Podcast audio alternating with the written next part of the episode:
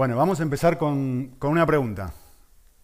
Quisiera que piensen esta pregunta, que la reflexionen y que intenten darle una definición en vuestra cabeza. ¿Qué es el entretenimiento? ¿Qué, ¿Qué, es entretenerse? Obviamente se puede definir de distintas formas, pero yo quisiera hacerlo con una frase cortita. Eh, yo diría que el entretenimiento es cualquier actividad que de alguna u otra forma le trae deleite a la mente. ¿Sí? Como por ejemplo ir al cine. Es decir, uno va al cine con un objetivo muy claro. ¿sí? Puede ser que vaya a ver una película, un tipo, otro tipo de acción, drama, para llorar o lo que sea, pero finalmente el objetivo de ir al cine es entretener tu mente. Y aquí estoy usando la palabra mente como sinónimo de corazón. ¿sí? Eh, pero estoy usando mente con un objetivo en particular y no corazón. ¿sí? Porque en realidad estoy hablando exactamente lo mismo. Eh, es decir, es cualquier actividad que le trae una medida de placer a nuestro cerebro, a nuestro ser interior, a nuestro corazón, a nuestro espíritu, llámalo como quieras. Da igual. ¿sí? A mí particularmente una actividad que me trae muchísimo placer son las memes. Eh, si chateas conmigo por teléfono lo sabes, porque me encanta mandar, no sé cómo encontrarlas, entonces voy copiando las que me van mandando. Soy, soy muy malo con la tecnología y el otro día me mandaron esta, miren qué buena que está. Y digo, uy, esta es la mía. Me gusta tanto esto que me río de mí mismo. Si me mandan cosas del Barça, yo me mato de risa. Si pierdo el Barça y me mandas un meme, me voy a reír. A cero, no me molesta. Eh, otra muy buena que me mandó un pastor fue esta, miren. Está muy buena también. Es, a mí es una actividad que me causa placer, entonces constantemente estoy jugando con el sarcasmo, sin herir a nadie, obviamente, y me gusta que se rían de mí también, no me molesta en absoluto, pero finalmente eh, e, el diálogo que juega y no hiere, porque no es la intención herir, eh, a mí me causa un placer enorme, yo lo disfruto profundamente, es una actividad que, me genera un enorme placer. El otro día me mandaron esta, me la mandó mi hermana. Eh, y, yo quisiera decirles algo, seguro están pensando qué significa eso, muchos. Eh, a ver, el entretenimiento, ese entretenimiento, sí, solo sí, si la mente procesa la actividad, el objeto, lo que sea, hace un proceso interno, lo manipula y de alguna forma en particular le genera algún tipo de placer adentro. Si no hace ese proceso de manipulación, no le genera nada, no le genera deleite. Cuando yo estaba dialogando con mi hermana por WhatsApp y, me dijo, y le dije algo, y la respuesta de ella fue esto. Y yo lo miré rápido y digo, le mandé un signo de interrogación, ¿qué querés decir? Y obviamente, ¿no? Impecable, para los que no lo habían agarrado. Entonces, ven, no solamente genera deleite cuando lo entendés, sino es algo que no te genera nada. Entonces, la mente sí o sí entra a manipular lo que observa y de alguna forma genera ella en algo o no genera nada. O genera algo de mucho placer o genera algo de poco placer. Entonces, el entretenimiento se produce cuando la mente está ocupada en algo que le genera una medida de gozo, una medida de placer. Por supuesto, hay un sinfín de actividades que te pueden generar placer y normalmente entretienen nuestra mente. Por ejemplo, esto. Si te vas a casar, o si soñás con casarte, tu mente está entretenida con esto y se goza en la posibilidad o en el día de que se produzca esto. Hay un montón de cosas. Lo mismo podríamos decir con respecto a un coche. Uno juega con la posibilidad de tenerlo en la cabeza o la casa. Los que están recién casados y están en proceso de y quieren uno, juega con esto en tu cabeza, te entretiene, te deleita. Y cuando hablo de deleite, no solamente estoy hablando de risa, ¿eh? porque esto te causa mucho placer y no te hace reír. necesariamente. Te causa un placer interno muy profundo, aunque ese placer no sea, no esté igualado a la sonrisa. Entonces, cuando hablo de, de un deleite, no me estoy refiriendo exclusivamente a la sonrisa. Otra cosa puede ser irte de vacaciones. O pasar un tiempo en un chiringuito, en un bar con tus amigos. Ahora, es muy, o sea, quisiera que piensen esto. Y esto es como el huevo o la gallina. ¿Cuál viene primero? Quisiera que pensemos esto. ¿Qué es lo que determina el nivel de deleite? ¿Es la actividad o es la mente? Es decir, ¿qué determina cuánto gozo sentís con un determinado objeto, elemento, actividad, lo que sea? ¿Es el objeto? ¿Es la actividad? ¿Es la situación? ¿O es tu corazón, tu estado de ánimo, tu cerebro? Voy a poner la pregunta de otra forma. ¿Cuál es el factor más determinante? ¿La calidad de la actividad? ¿O la inclinación de la mente? ¿O la propensión? La, ¿Cómo la mente va corriendo naturalmente detrás de ese objeto o actividad. ¿Qué piensan? Yo quiero darles un ejemplo. Imagínense, eh, el año que viene es el Mundial de Fútbol. Yo creo que todo el mundo sabe acá que me apasiona el fútbol. ¿sí? Y creo que todo el mundo sabe que a David no le gusta mucho el fútbol.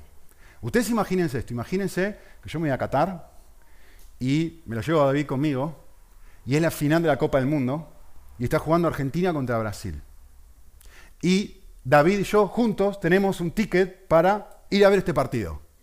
Es el mejor partido que existe y que es la mejor actividad para alguien que disfruta el fútbol que uno podría soñar.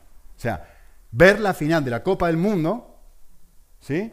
Donde tu país está representado y puede ganarla. Es decir, esto es el sum bonum. No, no hay nada más lindo que esto. O sea, no hay una actividad mejor que esta. Este soy yo, experimentando esa situación. Iba a poner la otra foto de David, pero digo, no, le voy a tener compasión. Pero piensen esto, ¿quién encuentra más deleite en esa experiencia? Yo que soy argentino y que es mi país que está ahí representado, o David que no le gusta el fútbol y dice español. A ver, ¿va a encontrar una medida de deleite? Claro que sí. Sí, es una linda actividad, hay un montón de gente, es divertido, me va a ver a mí, todo lo me va a ver a mí llorar probablemente, o estar contento, en fin. Obviamente él va a a experimentar una medida de deleite, pero no va a ser la misma que la mía, ni cerca, ni cerca. ¿Sí? ¿Qué quiero decir con esto? Quiero decir que la cantidad de gozo, estamos hablando del gozo, ¿no? Que se experimenta está muy determinada por el estado del corazón de la persona que vive esa experiencia. No tanto por el objeto, o por la actividad, que sí es importante, pero está mucho más determinada, es más importante cómo yo estoy aquí que la actividad en sí misma. ¿Sí? Esto es muy obvio. Si, quisiéramos pensar en, ejemplos, eh, como el que les acabo de decir, yo justo el otro día estaba hablando con mis hijos y me dice, papá, ¿cuándo vas a cambiar el coche? Y yo digo, pero si el coche funciona bien, está bueno. A mí me gusta mi coche. Está viejito, ¿no? Tiene unos cuantos años ya. Claro, ven a sus compañeritos del, cole que vienen unas máquinas impresionantes y me preguntan, ¿y tú cuándo vas a cambiar el coche? Y a mí cambiar el coche, sí, me agradaría cambiar el coche. En algún momento lo cambiaré. Dos años, no sé, cuando, cuando, cuando merezca. Pero no me vuelve loco. Algunos sí. ¿Te traen el mejor coche del mundo? ¿Te, causaría placer? Sí, sí, me gustaría. No, no me voy a negar que no me gustaría. Pero no me vuelve loco eso. Y a otra persona puede ser que eso sea la cosa más preciosa de su vida. ¿Sí? Muy bien. E, entender esto es clave para entender cómo funciona el fruto del Espíritu. Porque esencialmente el fruto del Espíritu, el gozo como fruto del Espíritu, es justamente la evidencia de que frente al mismo objeto, en este caso Dios, una persona tiene un pedacito así de deleite Y otra persona dice, esto es mi mayor tesoro. ¿Cuál es la diferencia? ¿Dios? No. La diferencia es la llenura de espíritu. El objeto es el mismo, como la final. El objeto es exactamente el mismo. El problema está en los ojos de la persona que está observando ese objeto, en este caso Dios. Y el gozo es un fruto del Espíritu justamente porque es algo que produce el Espíritu de Dios en mi persona para que yo vaya creciendo en aprecio y en deleite de algo que en otro momento tenía un valor muy, muy, muy bajo para mí. Entonces, la clave para entender el gozo como un fruto del Espíritu Santo es entender que el gozo que genera el Espíritu de Dios en mi corazón no se origina en experimentar circunstancias agradables. El gozo que origina el Espíritu de Dios, el gozo que produce el Espíritu de Dios, se origina en encontrar a Dios más agradable que a mis circunstancias, sean buenas o sean malas. Esto es clave. Porque el fruto del Espíritu es amor, que ya hemos hablado, que es algo que nosotros, un tipo de amor que nosotros no podemos producir. Y lo otro que estamos diciendo es, una persona que está llena de Dios, una persona que, está repleta de Él, la consecuencia natural de eso es gozo. ¿Pero qué es gozo? ¿Que la, la vida le va bien? ¿Que sus circunstancias son perfectas? ¿Que todo es fantástico? No, no, no, que si pensás que es eso, le erraste. El gozo del Espíritu Santo es otro tipo de gozo. ¿Sí?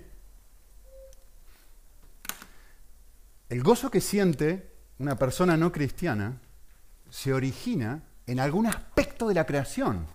Es decir, en su éxito, en su prestigio, en su buena salud, en su dinero, en su belleza, en su placer sexual, poné lo que quieras ahí. Es decir, en algún aspecto de lo que Dios ha creado, esta persona experimenta un montón de gozo. Genial, estupendo, fantástico. No hace falta ser cristiano para experimentar eso. Mientras que el gozo que experimenta una persona llena del Espíritu de Dios se origina en algún aspecto de la persona de Dios.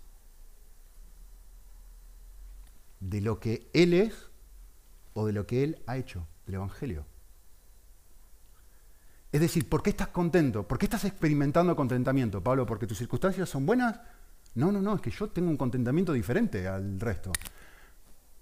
No, entendés que si mi perla, si mi zanahoria, para usar otro ejemplo, es Jesús, las circunstancias pueden ser buenas o malas, me da igual, yo estoy contento. Por eso, el fruto del la tarea del Espíritu Santo es que iluminar, traer luz, apuntar a dos lugares. ¿Qué dos lugares? Al corazón, apuntar lo oscuro que está el corazón, y por otro lado, apuntar para arriba lo fantástico que es Dios y el amor que Él me tiene a pesar de mi corazón oscuro. ¿Sí? El gozo normal es el resultado de que me vaya bien en la vida. El gozo del Espíritu es el resultado de experimentar placer en lo que Dios eso ha hecho. El primero recibe su fuente de alegría en sus circunstancias. Y el segundo, esto es muy importante, vamos a hablar sobre esto ahora. El segundo recibe su fuente de alegría al meditar en la persona de Dios. Y ahí está la clave, ¿eh? que es lo que vamos a ver en el Salmo. Recibe su fuente de alegría al entretener su mente con algo más de lo que normalmente entretenería su mente. Normalmente en mi corazón, mi forma natural de entretener mi mente es un partido de fútbol. Es ver una buena serie de misterio. Esa es mi, estoy hablando de Nico, ¿eh? Mi forma natural de entretener mi corazón. Cuando estoy lleno del Espíritu de Dios, de repente empiezo a entretener mi mente con otras cosas. No es que eso esté mal, ¿eh? Pero ahora encuentro más deleite en esto que en esto. Y, me voy a dormir pensando en eso, y me levanto pensando en eso, y estoy todo el día pensando en eso, o en la serie, o en que ayer perdió el Barça de una forma... Madre mía. John MacArthur dijo esto, me gustó. El gozo, ¿cómo lo puse ahí? El gozo cristiano. Y, me gusta esto, ¿eh? porque él no suele escribir estas cosas, así que no lo suelo citar mucho, pero eh, esto, me gustó esto. Dice, el gozo cristiano es un sentimiento de felicidad basado en realidades espirituales. Muy bueno. Muy, muy, muy. Es un sentimiento de felicidad basado en realidades espirituales. Efesios 1, ¿no?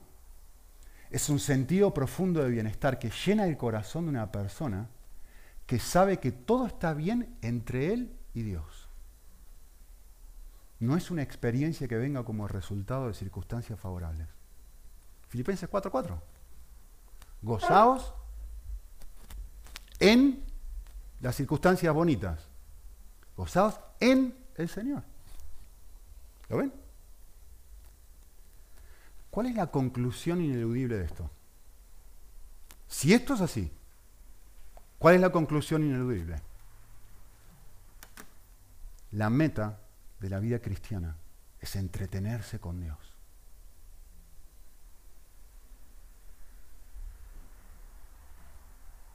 Para eso estamos aquí. Para entretener la mente con Él. Para fantasear con la persona de Dios. Es aprender a encontrar un disfrute similar y eventualmente un disfrute superior al que encuentro en otros placeres. Cualquiera sea eso. Si lo he puesto antes, genial. Si no lo he puesto, da igual. Es un proceso donde el Espíritu de Dios va trabajando en mi corazón y todas esas cosas van perdiendo valor y la persona de Dios y el Evangelio va subiendo en valor. Eh, si lo pensás un minutito, por eso utilicé la palabra mente y no la palabra corazón a propósito, que son sinónimas. Em, si lo pisas un momento, aún ahora, en este mismo instante, estás dialogando contigo mismo. Estás diciendo, qué pesado, Nico, siempre dice lo mismo. O estás pensando, qué interesante esto que está diciendo. Estás teniendo un diálogo, tu mente siempre está activa. Siempre estás pensando en algo. En cualquier o por ahí estás pensando, qué sé yo, en que ganó Madrid ayer. No sé. O pero ahí estás pensando en lo que tenés que hacer durante la semana. O en que no tenés trabajo. O en que quisieras tener un mejor trabajo. Da igual. Finalmente tu mente ahora, en este instante, está entretenida con algo. Siempre estás pensando. Siempre está entretenida. El punto es en qué está entretenida. Esa es la clave.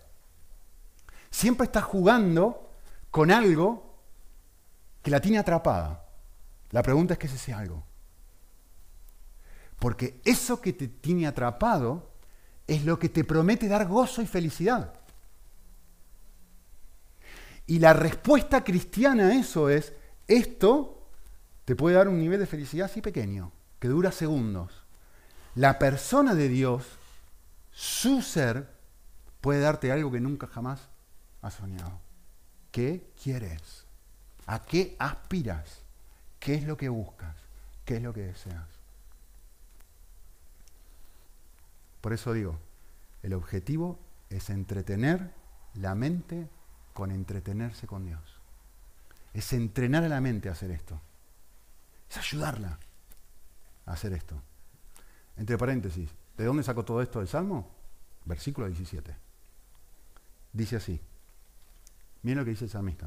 Esto es bellísimo, especialmente si lo piensan bien. Dice, cuán preciosos son para mí, oh Dios, tus pensamientos, cuán inmensa es la suma de ellos. A ver, estamos hablando de un poeta, probablemente David, que está tratando de encontrar las palabras más adecuadas para expresar lo que él siente dentro. ¿Sí? Y lo que él siente dentro es, él elige la palabra hebrea más alta que podría elegir y dice, esto para mí no tiene precio. Es precioso esto para mí. Pero quiero que presten atención a qué se refiere en el pasaje. Miren la pantalla, miren en su Biblia si lo tienen abierto. ¿De qué está hablando? ¿Qué es lo que él encuentra precioso? Miren bien, ¿eh? porque es muy sutil la diferencia. No dice la oración, no dice leer la Biblia, no dice ir a la iglesia, no dice volcar en ti todas mis ansiedades, todas cosas muy buenas, ¿eh? No dice eso.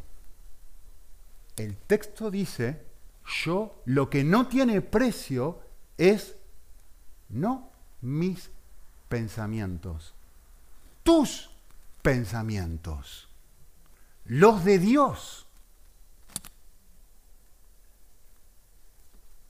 Por favor, capten lo que está diciendo. Lo que, lo que él está diciendo es, a mí lo que me trae gozo es pensar en lo que Dios está pensando. No es simplemente, te traigo mi lista de cosas que quiero que... A ver, estas son mis circunstancias, Señor. Y estas son las circunstancias lindas, te vengo a agradecer por mis circunstancias lindas. Estas son mis circunstancias malas, te vengo a pedir por mis circunstancias malas, que las arregles. Y venir delante de ti con esto es lo que me, a mí me trae un gozo indescriptible. No, no, no, no, no, no. No malentiendan lo que está diciendo este hombre. Ojo, esto es muy bueno. ¿eh? Pero yo estoy diciendo, hablando de un nivel distinto. Estoy hablando de algo completamente diferente.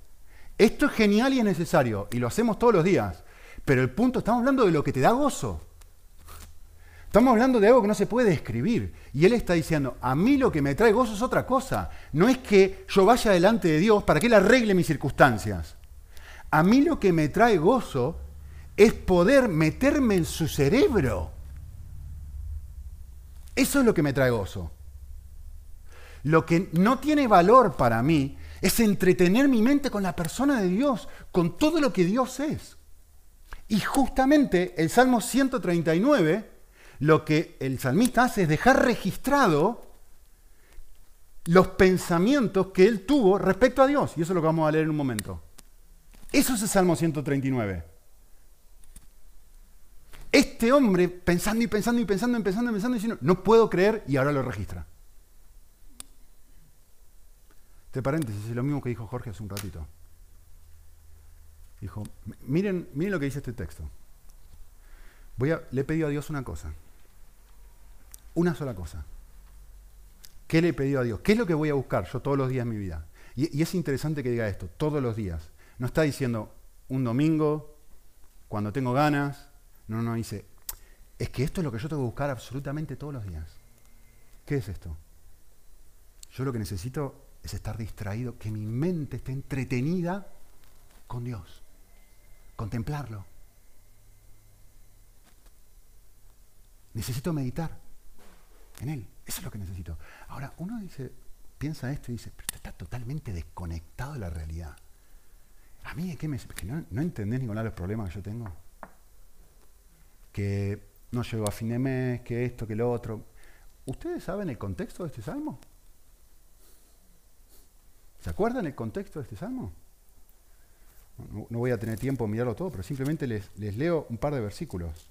Eh, el contexto de este salmo es, aunque un ejército acampe contra mí, dice el versículo 3. El contexto de este salmo es, a este hombre está, tiene un ejército enfrente y lo están persiguiendo.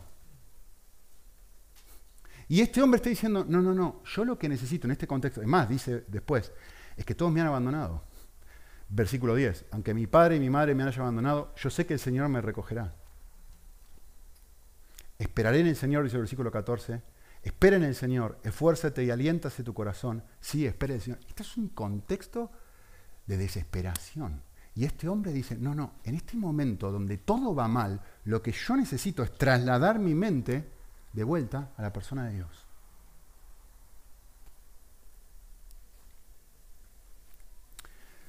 Muy bien, vamos a mirar el Salmo 139 rápidamente, ¿qué dice?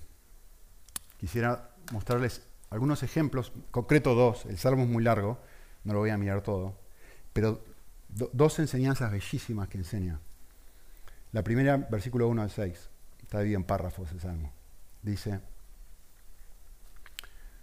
Oh Señor, tú me has escudriñado y me has conocido. Tú conoces mi sentarme y mi levantarme. Desde lejos comprendes mis pensamientos. Tú escudriñas mi senda y mi descanso y conoces bien todos mis caminos. Aún antes de que haya palabra en mi boca, tú sabes todo. Por detrás y por delante me has acercado. Tu mano pusiste sobre mí. Esto es demasiado maravilloso. No lo puedo entender. A ver, acá hay una... Es poesía. Y recuerden lo que dije la última vez que hablé. Cuando se trata de describir a Dios, las palabras se quedan cortas. Y lo que este hombre está diciendo, si lo, si lo lees de forma literal, es casi una herejía, es una contradicción, es una estupidez lo que está diciendo. Si lo lees de forma literal, ¿sí? Lean. Dice, Señor, tú me has escudriñado. ¿Qué quiere decir? Está diciendo, es como si el salmista estuviera diciendo esto, mira, voy a ponerme aquí, me voy a poner, voy a sacar, una, voy a hacer un doble mío y voy a observar lo que Dios está haciendo. Dice, tú me has estudiado lo que está diciendo. ¿O no? ¿Qué es escudriñar? Es estudiar. Una pregunta, ¿Dios necesita estudiar algo? ¿Dios necesita averiguar algo? ¿Hay algo que Dios no sepa? ¿Hay algo que Él necesite saber? Justamente lo que el salmista está haciendo de una forma poética es decir, es que me saca la... Estuve pensando en ti. Y me, en Argentina haríamos esto. Me saca la cabeza que tú conoces todo sobre mi persona. Absolutamente todo. Es que no lo puedo creer. Dice, tú conoces mi sentarme y mi levantarme, que es una forma de decir de pies a cabeza, decimos nosotros. Todo. Cuando me siento, cuando me levanto, absolutamente toda mi vida, desde el principio al final. Eres total y completamente, la palabra técnica para esto es omnisciente. Escuchen esto, ¿eh? es largo, pero merece la pena. Escuchen y, y miren su Dios, vuestro Dios. Dios conoce de manera instantánea y sin esfuerzo alguno toda la materia y todas las materias, toda la mente y todas las mentes, todo el espíritu y todos los espíritus, todo el ser y todos los seres, toda la creación y todas las criaturas, toda la pluralidad y todas las pluralidades, toda la ley y todas las leyes, todas las relaciones, todas las causas, todos los pensamientos, todos los misterios, todos los enigmas, todos los sentimientos, todos los deseos, cuanto secreto no haya sido pronunciado, todos los tronos y las dominaciones, todas las personalidades, todas las cosas visibles en el cielo, en la tierra, el movimiento, el espacio, el tiempo, la vida, la muerte, el bien, el mal, el cielo y el infierno. Puesto que Dios conoce todas las cosas perfectamente, no conoce ninguna cosa mejor que las demás, sino que conoce todas las cosas igualmente bien. Esto es una versión moderna de este salmo. Él nunca descubre nada, nunca se sorprende, nunca se queda perplejo, nunca pregunta nada acerca de nada, ni busca información o hace preguntas, excepto cuando interroga a los hombres por su propio bien. Escuchen esto, me encanta esta frase, muy, muy, muy buena. Dice, el alma que no le conoce hace bien en temblar, porque Dios conoce la inconsistencia de todo pretexto. Y por eso Él habita con el quebrantado y humilde espíritu. Por eso Él busca personas que se observan y digan, yo, yo enfermo, tu médico. Escuchen esto. En cambio, para nosotros, los que hemos huido en busca de refugio en el Evangelio. Qué inefablemente dulce es el conocimiento de que nuestro Padre Celestial nos conoce por completo. Ningún enredador nos puede delatar ante Él. Ningún enemigo puede hacer que valga su acusación. Ningún pasado vergonzoso puede salir dando tumbos de algún escondido rincón para humillarnos y para revelar nuestro pasado. Ninguna debilidad insospechada de nuestra personalidad puede salir a la luz para hacer que Dios se aparte de nosotros, puesto que Él nos conocía por completo antes de que nosotros lo conociéramos a Él, y Él nos llamó a sí mismo con pleno conocimiento de que de todo, absolutamente todo lo que existía en nuestra contra. Salmo 139. Porque los montes se moverán y los collados temblarán, pero no se apartará de ti mi misericordia, dice el Señor. Ni el pacto de mi sangre, ni el pacto de mi paz se quebrantará, dice Dios, que tiene misericordia de ti. Yo, yo me pregunto, ¿será que hay deleite en entretener la mente con alguien así? ¿Será que hay algo que yo no veo? Pero ¿será que a la vez estoy siendo invitado a algo nuevo? alguien, quizá como Job, ¿no? Que de oídas conocía esa frase fabulosa. No por la frase en sí, sino por quién la dice. ¿Quién dice esa frase? El ser más espiritual que haya pisado este planeta. Job. Job 1.1 arranca diciendo, y no había ninguna otra persona más justa que Job en toda la tierra. Y esa misma persona que estaba súper recontra cerca del Señor, vinculada con Dios, después de pasar por un momento de un montón de sufrimiento, dice, esto tiene sentido y esto merece la pena haber pasado por acá. ¿Por qué? Porque yo pensaba que te conocía, yo de oídas, ahora, ahora te veo. Merece la pena todo esto porque ahora, ahora te veo en un nuevo nivel que antes no había podido verte. Entonces merece la pena. Su Salmo 139. Moderno. La segunda cosa que dice el Salmo. Dice muchas cosas, pero las que yo quiero ver. Dice en versículo 7, ¿a dónde me iré de tu espíritu? ¿A dónde huiré de tu presencia? Pregunta retórica, respuesta a ningún lado. ¿A dónde iré de tu espíritu? A ningún lado. Tú estás en todos lados.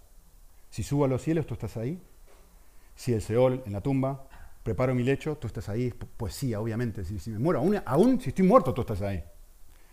Si tomo las alas del alba, si habito en lo más remoto del mar, aún allí me guiará tu mano y me asirá tu diestra. ¿Por qué dice eso? Porque el mar es el lugar para el judío más inhóspito y temeroso que hay. En la antigüedad el mar era un sinónimo de miedo, uno se, mete en el mar y no sabe, la tierra cuadrada, me caigo para abajo, no sé ni lo que pasa. Y hay monstruos marinos en el mar. Entonces, en la mente de este hombre, decir, no hay ningún otro lugar donde yo pueda ir que me dé más temor. ¿Cuál es? El mar. Y está diciendo, aún ahí, en lo más remoto, es decir, lo más lejano de lo lejano, lo lejano, de la peor situación que uno podría llegar a estar, aún ahí, tú estás, tu diestra es capaz de asirme. Si digo, ciertamente, en la oscuridad total, me envuelven, ni siquiera eso. La luz las tinieblas son como luz para ti. ¿De qué está hablando? De su omni, se llama omnipresencia esto. De la presencia de Dios en todos lados. Ahora, yo sé que saben esto. Yo sé que no estoy dando información nueva. Dios está presente en todos lados. Genial. ¿Cuál es la implicación de eso? ¿Cuál es la implicancia de eso? Bueno, la, implicancia de eso si lo pensás un segundo, es muy fuerte. ¿Por qué? Porque esto significa, si Dios está presente en cualquier lugar donde yo voy, en cualquier lugar donde yo estoy, eso quiere decir que yo puedo encontrarme cara a cara con Él en cualquier lado. Y puedo tener una experiencia de éxtasis, con muchas comillas, ¿eh? en cualquier situación y en cualquier, en mi trabajo, lo que estaba hablando Jorge al principio, pelando papas.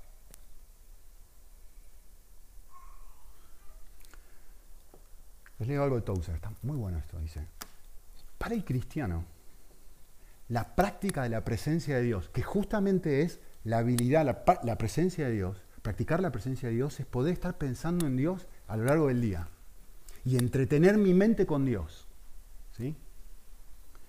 Para el cristiano, la práctica de la presencia de Dios no consiste en proyectar un objeto imaginario desde adentro de su propia mente para después tratar de darse cuenta de su presencia. Uh -uh.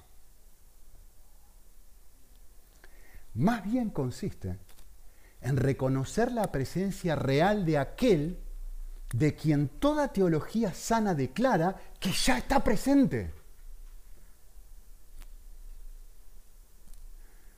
Una entidad objetiva, hablando de Dios, que existe sin relación alguna a cuánta aprehensión sobre él puedan tener sus criaturas. Es decir, Dios está en todos lados y en toda situación, en todo contexto y todo lo que sea, amén de si yo pueda llegar a, llegar a abrazar, llegar a, a aferrarme a eso, llegar a asirme a eso o no. La experiencia resultante de poder asirme a esto, a esta realidad de que Dios es y está en todos lados, no es visionaria, es real. Fabuloso esto. Esto tiene un montón de implicaciones porque, a ver, yo no puedo controlar a Dios. Yo no puedo manipular a Dios y decirle, manifestate. Yo no puedo obligarle a decir, Señor, puedo pedirlo, puedo esperarlo y puedo buscarlo, pero no puedo forzarle. Entonces quiero decirles cómo esto funciona.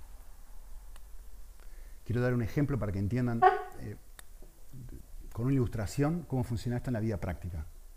Yo quiero que te imagines un niño huérfano que crece toda su vida eh, sin su papá.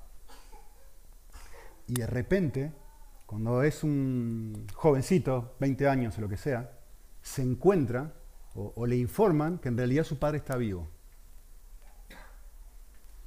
Y todo lo que este chico sueña es encontrarse cara a cara con su padre. Y empieza una búsqueda online de todos estos lugares donde podés meter información y todo lo demás para intentar enco encontrarse con su padre de alguna forma. Y su objetivo de vida se resume en una cosa. Quiero tener un encuentro con él cara a cara. Habla con gente, investiga, se mete en internet, dedica cantidad de tiempo, horas, esfuerzo, tiempo, entretiene su mente con esta clase de pensamiento y decir, ah, el regalo de estar, y empieza a investigar y descubre quién es su padre. Y de repente, su padre es una persona de bien, una persona súper especial y tal, y este chico empieza a imaginarse todo lo, todo lo precioso que sería poder ver a su papá. Y supuestamente va a un lugar donde puede ser que su padre esté, y está, todavía sigue mirando en el móvil, y va caminando, mirando todas estas cualidades y características preciosas de su padre, y de repente mientras va caminando, ¡pa! Se choca con una persona, levanta la cabeza y es su papá.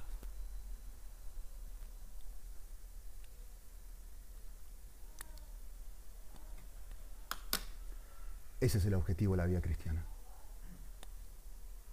El objetivo de la vida cristiana es pasar de la meditación al encuentro. Pasar de la lectura, de la oración, del venir a la iglesia y quedarse ahí a tener un cara a cara con Dios. Porque solamente un cara a cara con Dios es lo que produce la clase de gozo que yo estoy hablando. No venir a la iglesia, no leer la Biblia, no orar. Esos son los medios que Dios usa para que lo puedas ver y encontrarte con tu Padre y te derritas. Y si tú eres un cristiano que ha tenido un encuentro con Cristo, sabes perfectamente lo que te estoy hablando. Aunque ese ha sido hace muchos años, y has sido una vida cristiana mediocre en los últimos años, tú sabes perfectamente lo que es la religiosidad que a veces vivimos y Cuando la religión se transforma en una experiencia sentida, real y genuina, y donde es una inundación de gozo la vida. Y decís que no lo puedo contener, es que no me puedo quedar callado, es que le tengo que decir a otros. ¿Ven la diferencia entre una cosa y otra?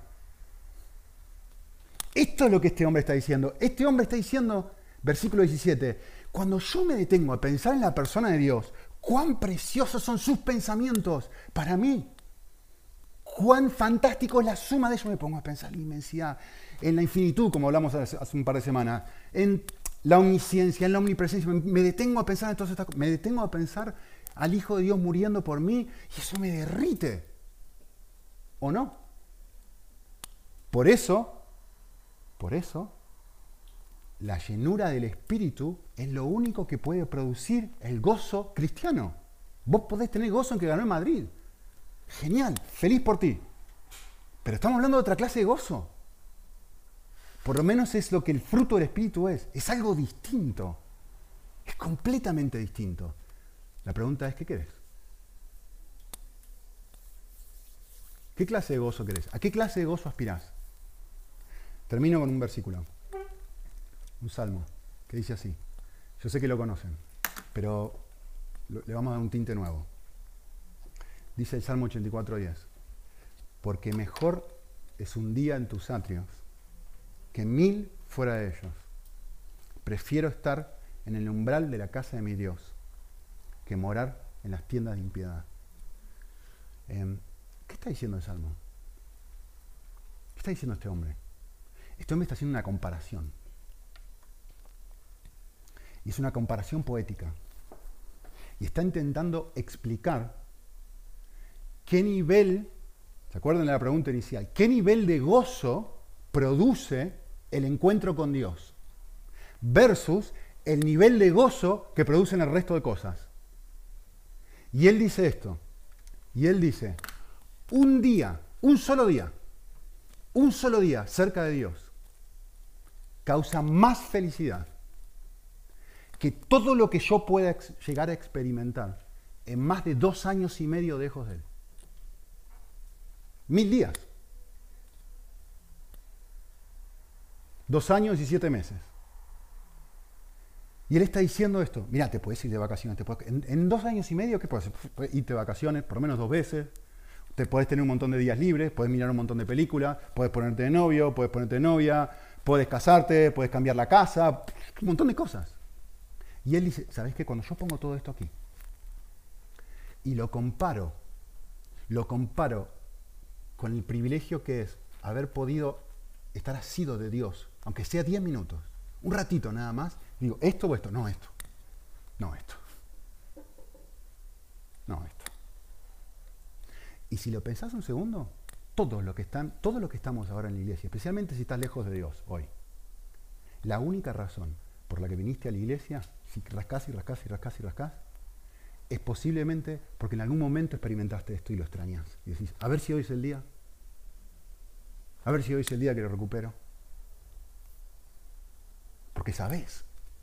Porque leíste un sorbito y dijiste, no, no, voy a seguir yendo, voy a seguir yendo, voy a seguir yendo, hasta que vuelva a eso. Porque mejor es eso que cualquier otra cosa. Lo que este salmista está diciendo termina con esta, esta ilustración. Quiero que piensen esto. Tenía un, no, era un amigo mío, pero sí un conocido mío en Estados Unidos, que em, estuvo en, los Juegos Olímpicos y ganó una medalla de oro. Em, este hombre, este chico, jovencito, eh, me dijo algo que me, quedó muy, me quedó muy marcado. Él dijo, la vida de, una persona que eh, aspira a ir a los Juegos Olímpicos y ganar una medalla de oro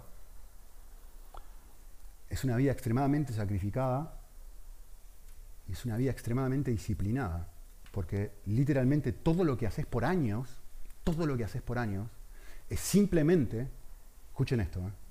piénsenlo bien, es años y años y años de gimnasio, de dolor, de esfuerzo, de entrenarse, de no comer cosas, de sí comer cosas que no te gustan, de tener que levantar, acostarte una hora, levantarte una hora, y que toda tu vida gira en torno a una sola cosa, una sola cosa. Como el salmista, una sola cosa. ¿Sabés qué es esa cosa? Diez segundos de gloria. Nada más. Nada más. Pero el atleta dice, a ver, todo esto que yo estoy sufriendo, que todo... Pero ¿qué me va a dar? ¿Qué me va a dar? Al final, ¿qué me va a dar? Me va a dar 10 segundos de gloria. Y está dispuesto a hacer todo eso solamente por esos 10 segundos. Y lo que este hombre está diciendo es justamente eso. Es decir, mirá, si esta persona hace eso solo por estos 10 segundos, ¿no merece la pena? Lo mismo por la persona de Dios. ¿No es mejor eso que esto? Si has vivido cerca del Señor, si lo conoces, si sabes quién es, y si no, te lo informo, es mil veces mejor que 10 segundos de gloria.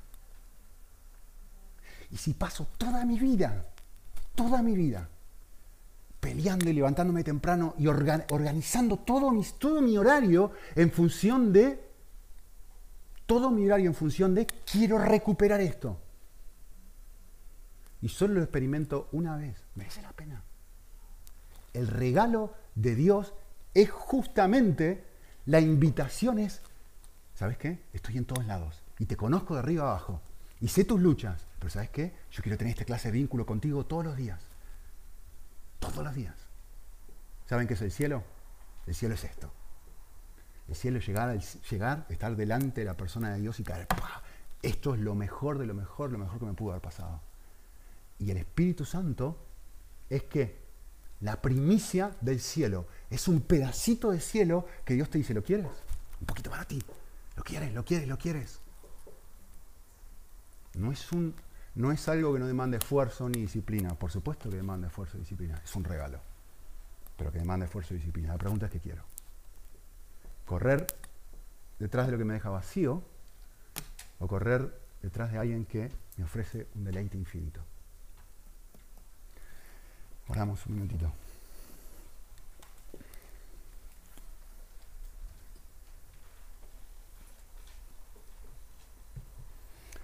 Señor,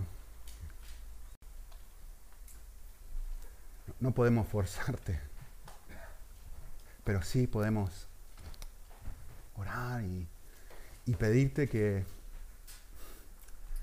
circuncida nuestro corazón, lo podes de pseudo placeres y de cosas que nos llenan y nos ayudes a, nos permitas recuperar la memoria y nos des una percepción espiritual y real de quién eres y que eso nos vuelva a seducir para soltarlo todo una vez más y decir, aquí estoy, Señor, soy tuyo, suelto todo. Ya me, he cansado de vivir para mí mismo y quiero volver a ti. Gracias por el Evangelio, que es lo único que permite que podamos hacer esto. Tu cruz. Así que que el resto del día y el resto de la semana nos ayudes a entrenarnos, a entretenernos contigo. Ah, para que estas realidades, que no son visionarias sino reales, em, nos toquen, nos impacten y realmente produzcan lo que prometen, Señor, eh, que generen gozo. En Cristo Jesús.